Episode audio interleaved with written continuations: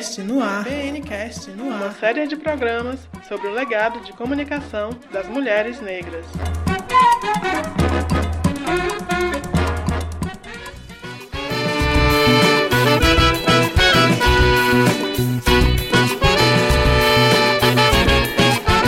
Olá, gente querida do meu Brasil.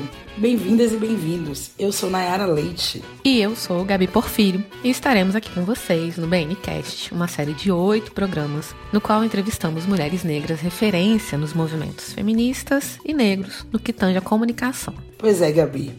Escutaremos trajetórias de mulheres que movem estruturas com suas falas, escritas e escrevivências, pavimentando caminhos e mostrando que nossos passos vêm de longe. Essa série foi produzida pelas blogueiras negras em parceria com os coletivos Rádio Comunitária Aconchego e Cabelaço de Pernambuco. Para escutar este e os outros programas, você pode acessar blogueirasnegras.org. Para nós, foi um prazer imenso, gente a produção desta série e esperamos que vocês também desfrutem. Um bom programa. Na negação do que eu sou, reconstruir. Negra e ação, hoje eu sou, me construir. Na negação do que eu sou, reconstruir.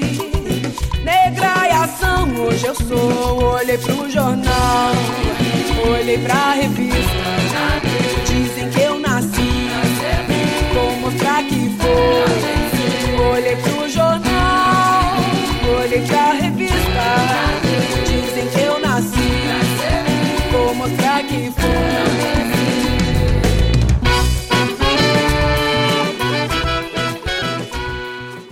Apesar de tudo, encorajo nossas e nossos jovens negras e negros a usar, criar, desbravar espaços que consideram importantes para as nossas lutas e, sobretudo, a persistir, pois os obstáculos são muitos, mas não são maiores que nós.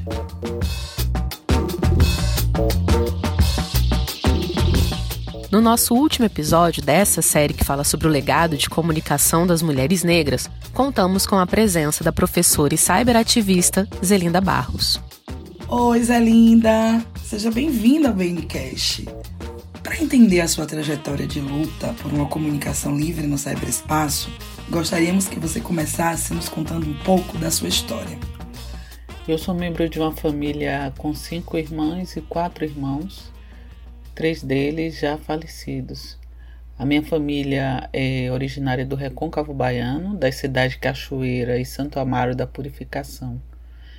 Minha mãe é quilombola de Santiago do Iguape, distrito de Cachoeira e uma comunidade remanescente de quilombo é, das mais antigas do país, né, do século XVI. Meu pai é da Salbara, um município que antigamente era distrito de Santo Amaro. Depois de casados, meu pai passou a trabalhar na Petrobras e eles foram morar em Catu e depois em Salvador. Eu nasci em Pernambués, bairro localizado na região do Cabula, né, antigo quilombo de Salvador. Aprendi a ler em casa com minha irmã mais velha. E no início a escola para mim era muito chata, porque eu sempre era a primeira a terminar as tarefas, me desinteressava pelas atividades. Quando eu estava na primeira série, que hoje é o segundo ano do nível fundamental, eu fui promovida para a segunda série porque respondia as tarefas de todos os livros, mesmo sem ter tido as lições em sala de aula. Eu tinha muita facilidade para aprender e gostava de estudar.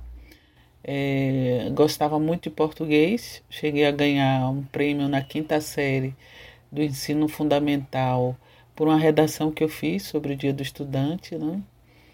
Então, eu passei minha infância entre o Saboeiro, bairro para onde me mudei com minha família aos três anos, e Santiago do Iguape.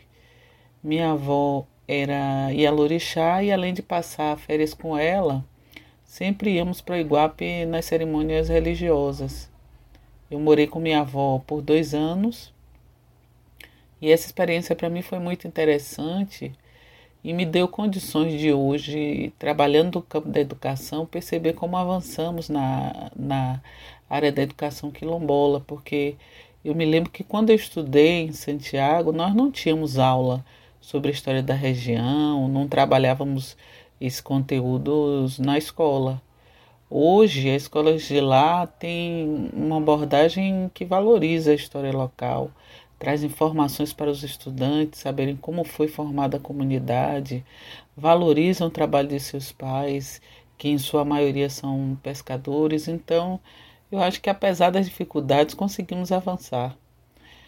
Eu vivi minha infância num tempo em que podíamos brincar na rua, tanto no Saboeiro como no Iguape. Subíamos em árvores, corríamos, brincávamos de elástico, esconde-esconde. Foi muito bom. Eu prestei o meu primeiro vestibular para Ciências Contábeis porque eu fiz o meu ensino médio em contabilidade, mas eu não tinha convicção de que queria seguir essa carreira. Perdi o vestibular e depois de três anos prestei vestibular para Ciências Sociais, né? É, em 1994 para ingresso na turma de 1995. E engraçado que a escolha do curso não foi feita a partir de uma pesquisa sobre a profissão ou, ou de um teste vocacional, nada disso. Ao ouvir a música de Caetano Veloso, O Estrangeiro, me chamou a atenção o trecho em que ele cita o antropólogo Claude Lévi-Strauss e a sua descrição da Baía de Guanabara como uma boca banguela. Eu achei aquilo um assinte. Como alguém pode dizer isso sobre um cartão postal de uma das cidades mais bonitas do Brasil? Aí, movida pela antipatia por Lévi-Strauss, fui pesquisar sobre ciências sociais, sobre como poderia se formar um antropólogo, qual a estrutura do curso e vi que essa era a minha praia. Gostei do curso, prestei vestibular, passei e hoje estou aqui. Está aqui e contribuindo com a luta antirracista através dos meios de comunicação digital. O que, que te levou a trilhar esse caminho e em que contexto começa a sua militância? Em relação à militância, acho que nós, mulheres negras, justamente por força dos enfrentamentos diários que temos que fazer, é, temos nossos exemplos de luta nas nossas famílias, nas nossas casas. A partir dessas grandes mulheres negras, né, é, com suas força e exemplo de luta e resistência, nós nos formamos politicamente.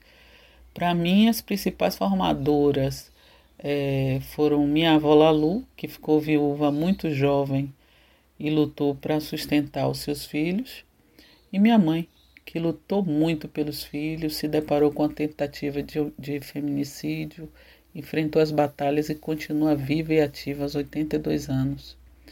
Agora, formalmente, minha militância começa na universidade com a participação no movimento feminista dentro da própria academia.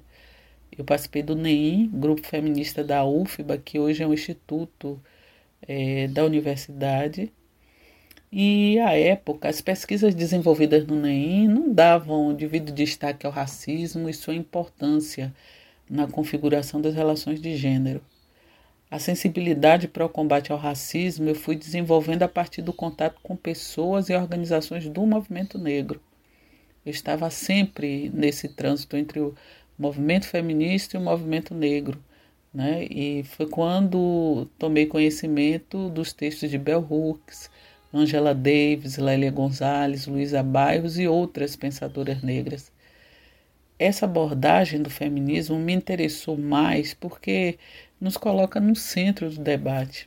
Hoje avançamos muito, inclusive no próprio NEIM a gente percebe o interesse em incorporar essas discussões de uma forma mais orgânica. Agora, a militância no campo da comunicação digital ela surgiu como desdobramento de um trabalho que eu fazia na educação fora desse contexto. Em 2006, eu fui convidada pelo professor Josélio Teles dos Santos, então diretor do, do Centro de Estudos Afro-Orientais da UFBA, para participar de um projeto de formação docente para o ensino de História e Cultura afro-brasileiras, que inicialmente era realizado de forma presencial. Mas como esse curso atendia muito poucas pessoas, até mesmo pela limitação é, dada pela estrutura do centro, né, que não, não podia abrigar mais participantes, eu sugeri que fosse feito à distância.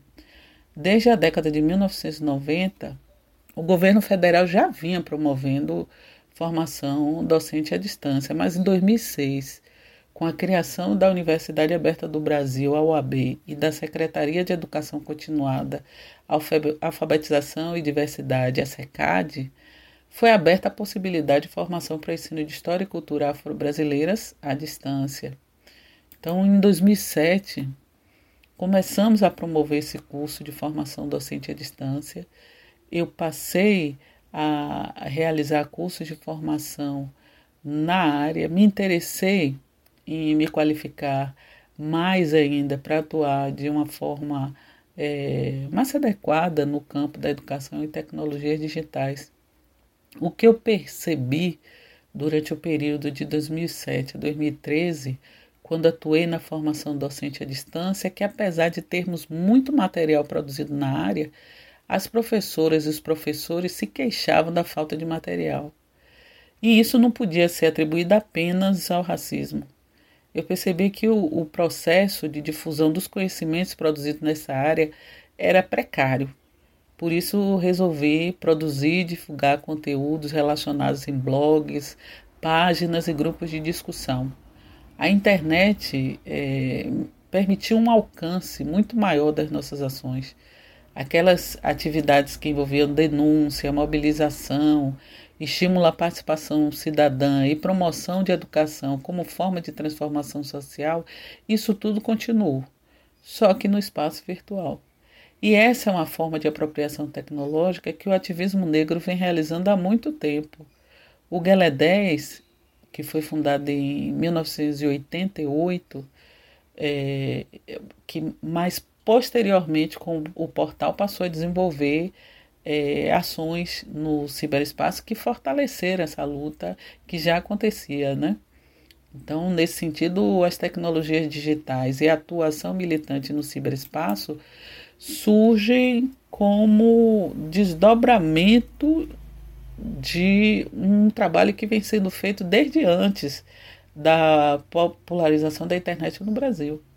A crioula, que é uma organização que existe desde 1992, também passou a utilizar as tecnologias digitais para o fortalecimento das ações que já desenvolvia, também com o propósito de induzir mudanças na realidade que enfrentamos hoje, né?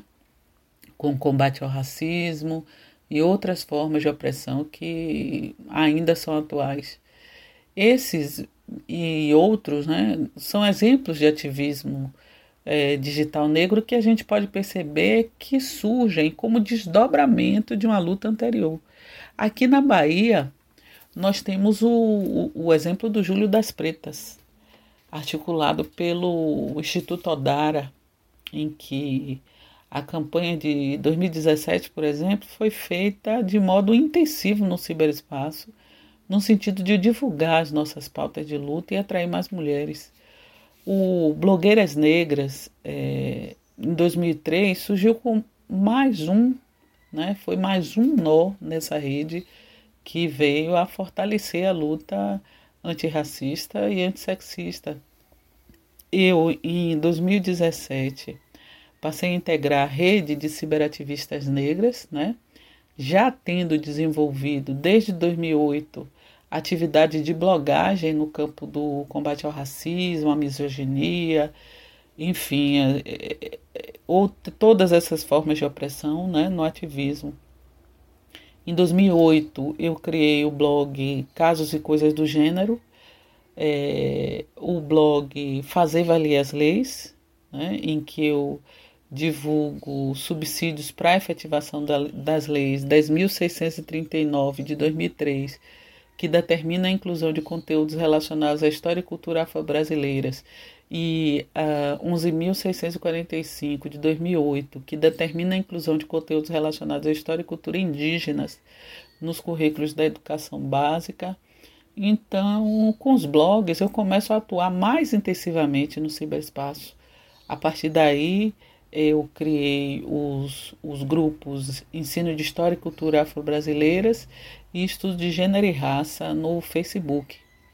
Eu desenvolvi é, como uma forma de adaptação de uma ideia que já existia e que foi criada pelo movimento negro, né, é, os calendários negros, né?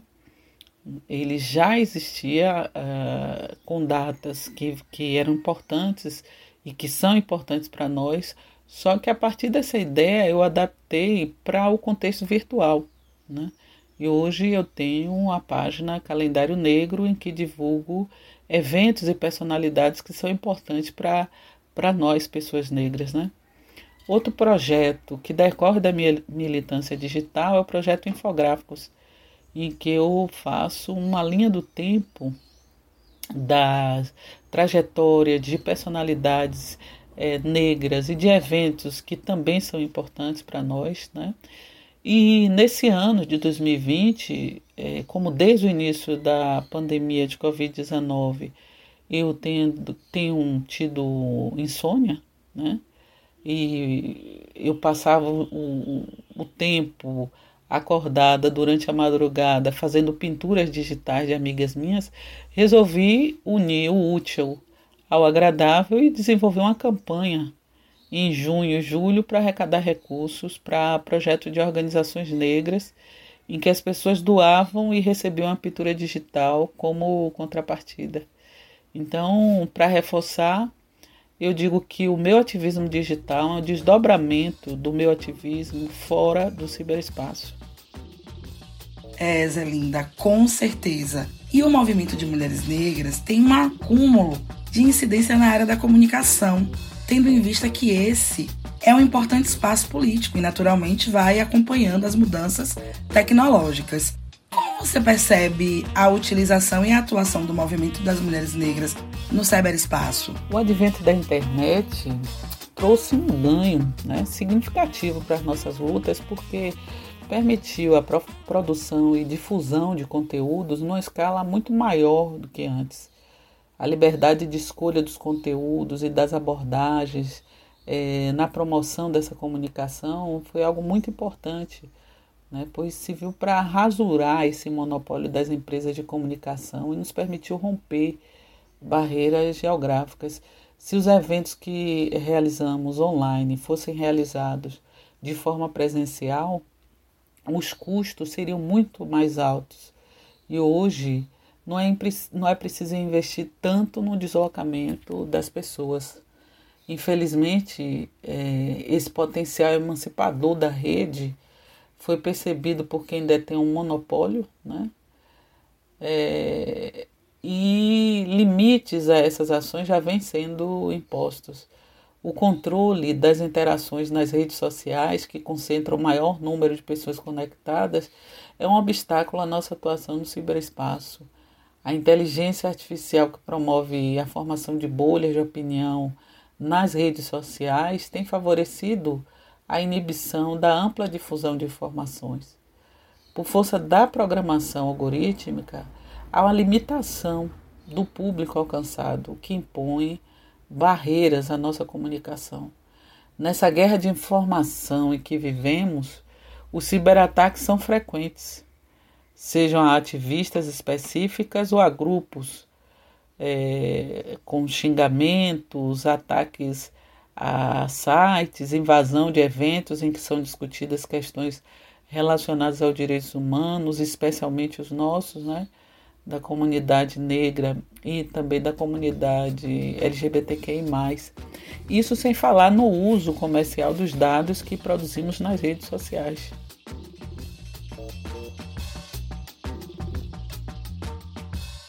Quando pensamos em tecnologia e cyberativismo, somos quase diretamente remetidas à dimensão da internet. Porém, nem todas temos acesso à internet. Qual é a sua leitura para os impactos das tecnologias de informação e comunicação nas populações excluídas do acesso à internet? Hoje, numa população de quase 8 bilhões de pessoas, nós temos quase 3,7 bilhões de pessoas sem acesso à internet.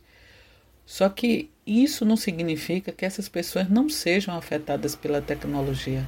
Se a gente for tomar o exemplo do Brasil, mesmo na comunidade quilombola, em que pessoas não têm acesso à internet, quando essas pessoas saem das comunidades para o centro da cidade para realizar alguma transação bancária ou comprar algo, vão se deparar com um contexto em que estarão sendo atravessadas por essa tecnologia.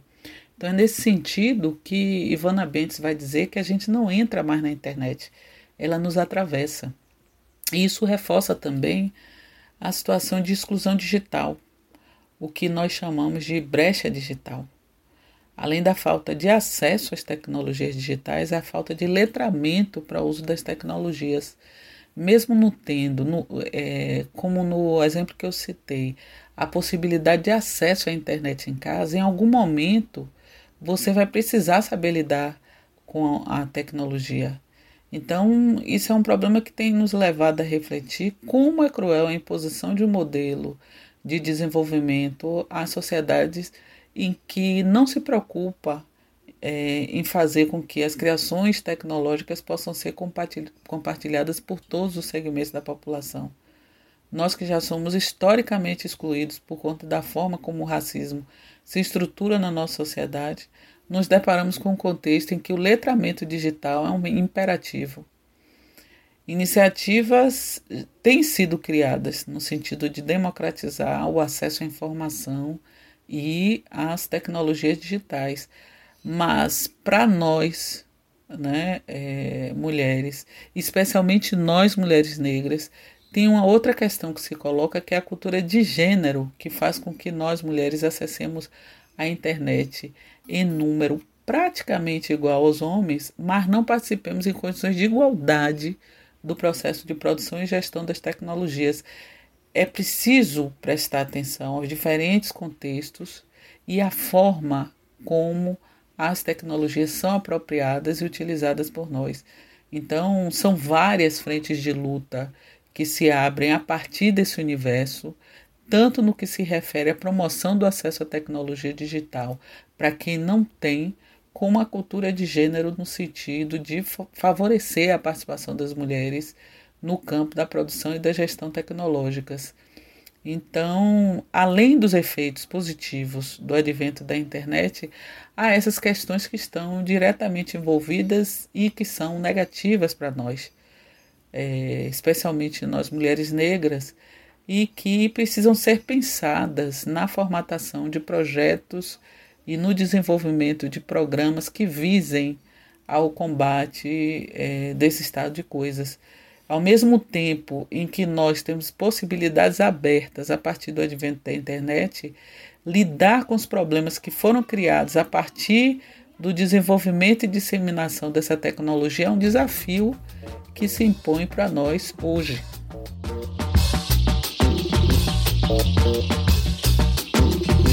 Você está ouvindo o BNcast, informação para fazer a cabeça.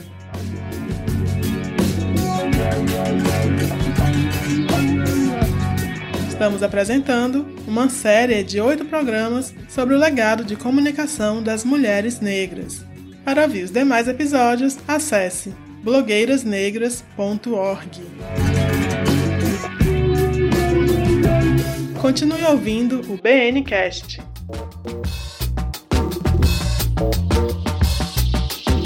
Estamos ouvindo Zelinda Barros, professora e cyberativista, uma das pioneiras da escrita preta no cyberespaço. Zelinda, qual a mensagem que você passaria hoje para as próximas gerações de jovens negras e negros que estão se engajando no cyberativismo da luta antirracista?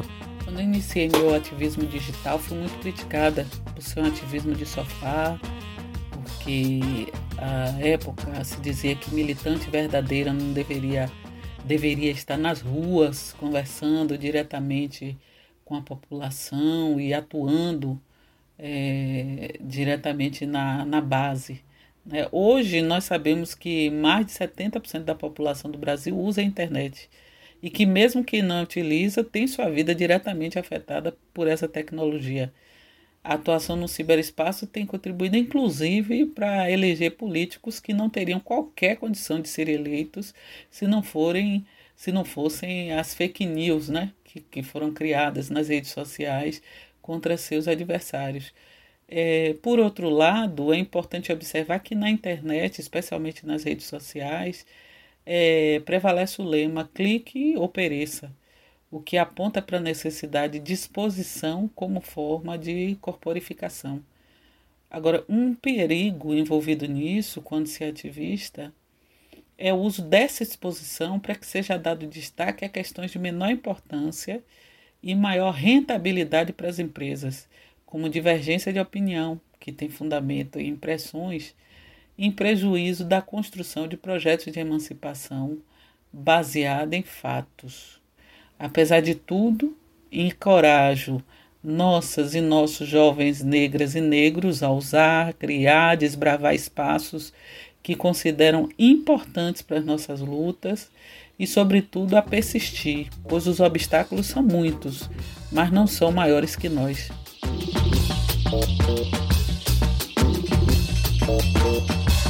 Muito obrigada pela sua participação aqui no BNCast. E queremos expressar nosso total respeito pela sua trajetória, que revela praxis historicamente construídas por mulheres negras na comunicação, desde a imprensa negra até os cyberespaços e isso muito nos encoraja. A nossa série sobre o legado de comunicação das mulheres negras está chegando ao fim. Nesses oito episódios, o BNCast fez uma travessia nas afromemórias das mulheres negras de diferentes regiões do país que movimentam estruturas por meio da comunicação, nos apontando horizontes de continuidade e de mudança. Além de agradecer e exaltar todas essas mulheres que conversaram conosco ao longo dessa série, hoje queremos também lembrar de Neuza Maria Pereira, uma mulher negra que, na vigência da ditadura militar, ousou escrever um manifesto publicado no jornal Versus, cujo título era Em Defesa da Dignidade das Mulheres Negras em uma Sociedade Racista. Desafiando todas as lógicas da cultura dominante racista e fascista, sua voz somou-se à organização de um dos mais importantes movimentos sociais do Brasil. É, meu nome é Neuza Maria Pereira, eu nasci em São Paulo, sou paulistana, eu nasci no Hospital São Paulo, na Avenida Paulista. Sou super paulistana. E eu nasci em 1955, no dia 24 de agosto. 24 de agosto de 1955. De uma forma ou de outra, o verso permitiu que nós denunciássemos a situação racial, como viviam ah, dentro do Brasil e como viviam os negros. O que, que eles estavam fazendo? Eles escreviam, eles cantavam, eles estavam no candomblé. Qual que era a religião dos negros? Então, a gente teve essa essa oportunidade que nenhuma imprensa oficial e nem de esquerda deu para a gente fazer. Então, é, é, foi um, um momento bastante significativo na minha vida que me melhorou muito intelectualmente, me deu a, as condições, vamos dizer assim, as condições objetivas para eu é, entrar dentro da questão de, da, do socialismo, de Trotsky, Entende? Então, é porque eles eram de uma linha trotskista, né, dentro. Então, já era uma coisa mais liberal, não era stalinista, né, uma coisa, o, o versus não era assim, então era muito aberto para pensamentos de esquerda, é, é, liberal, sem ser uma coisa assim ditatorial, vamos fazer um, é, um uma sociedade aonde nós julgamos que esses aqui são socialistas autênticos, então só eles vão ter voz. Não. Toda pessoa que quisesse uma transformação social de fato e lutasse pela igualdade tinha voz lá dentro do verso. Eu, na imprensa, eu trabalhei nos jornais que eles não me deixavam fazer nenhuma matéria que fosse a respeito de racismo. Tinha racismo em algum lugar, eles mandavam um repórter branco, porque eles falavam assim: não, você vai ser muito. Você vai ser parcial como se existisse jornalismo imparcial. Então, eles deixaram fazer carnaval, porque carnaval, né? Ah, isso aí é coisa de, de preto, vai festa, não vai fazer, não vai falar nada de carne. Os, os, o pessoal de carnaval é tudo de extrema-direita, né? Ninguém, ninguém quer falar. Então, pô, vai lá, não tinha problema nenhum. Mas, se fosse alguma coisa de, de racismo, que eles pouquíssimo publicavam, publicavam nada, porque tinha essa coisa de nós, a gente viver numa democracia racial. Então, se a gente vive numa democracia racial, não tem racismo. Então, a imprensa era, era que, que, como é, o braço direito dessa, dessa ideologia. Era o braço, o braço escrito ideológico dessa, dessa maneira, né? dessa maneira de, dessa forma de pensar. Vocês ouviram um trecho da entrevista de Neuza Maria Pereira, concedida a Luísa Giandália e Desirê Azevedo para o Memorial da Resistência de São Paulo em 13 de outubro de 2016. Na ocasião, ela fala sobre o teatro municipal no contexto da ditadura civil-militar. Após a publicação do manifesto em defesa da dignidade das mulheres negras em uma sociedade racista, Neuza e suas companheiras participaram do ato público que se realizou em meio às escadarias do Teatro Municipal de São Paulo, minha gente, em 7 de junho de 1978, e se tornou o marco da fundação do tão importante Movimento Negro Unificado, o MNU.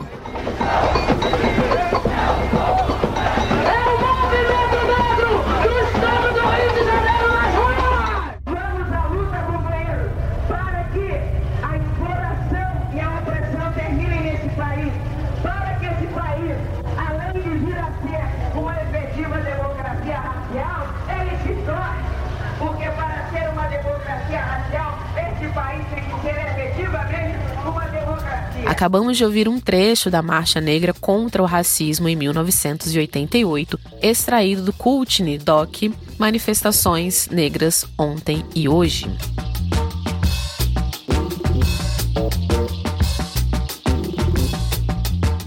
O BNCast fala de legado, porque nossas pretas palavras são ancestrais.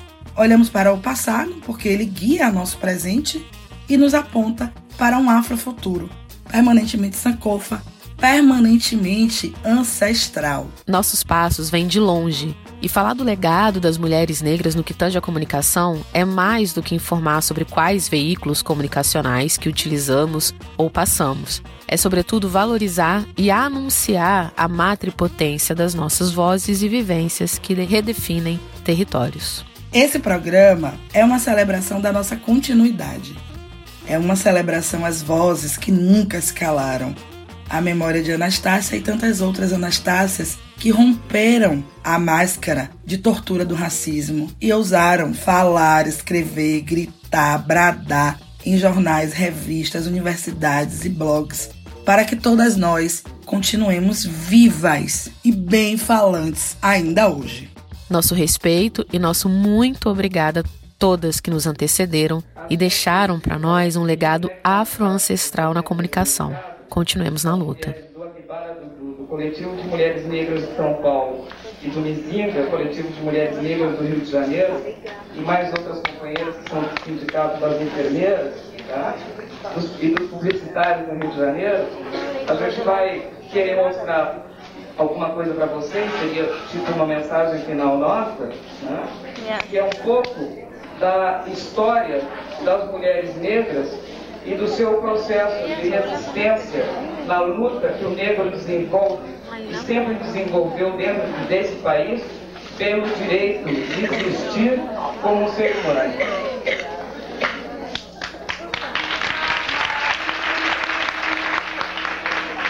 Serva de negros livres e a preta Zeferina exemplo de heroína. A altura de Palmares,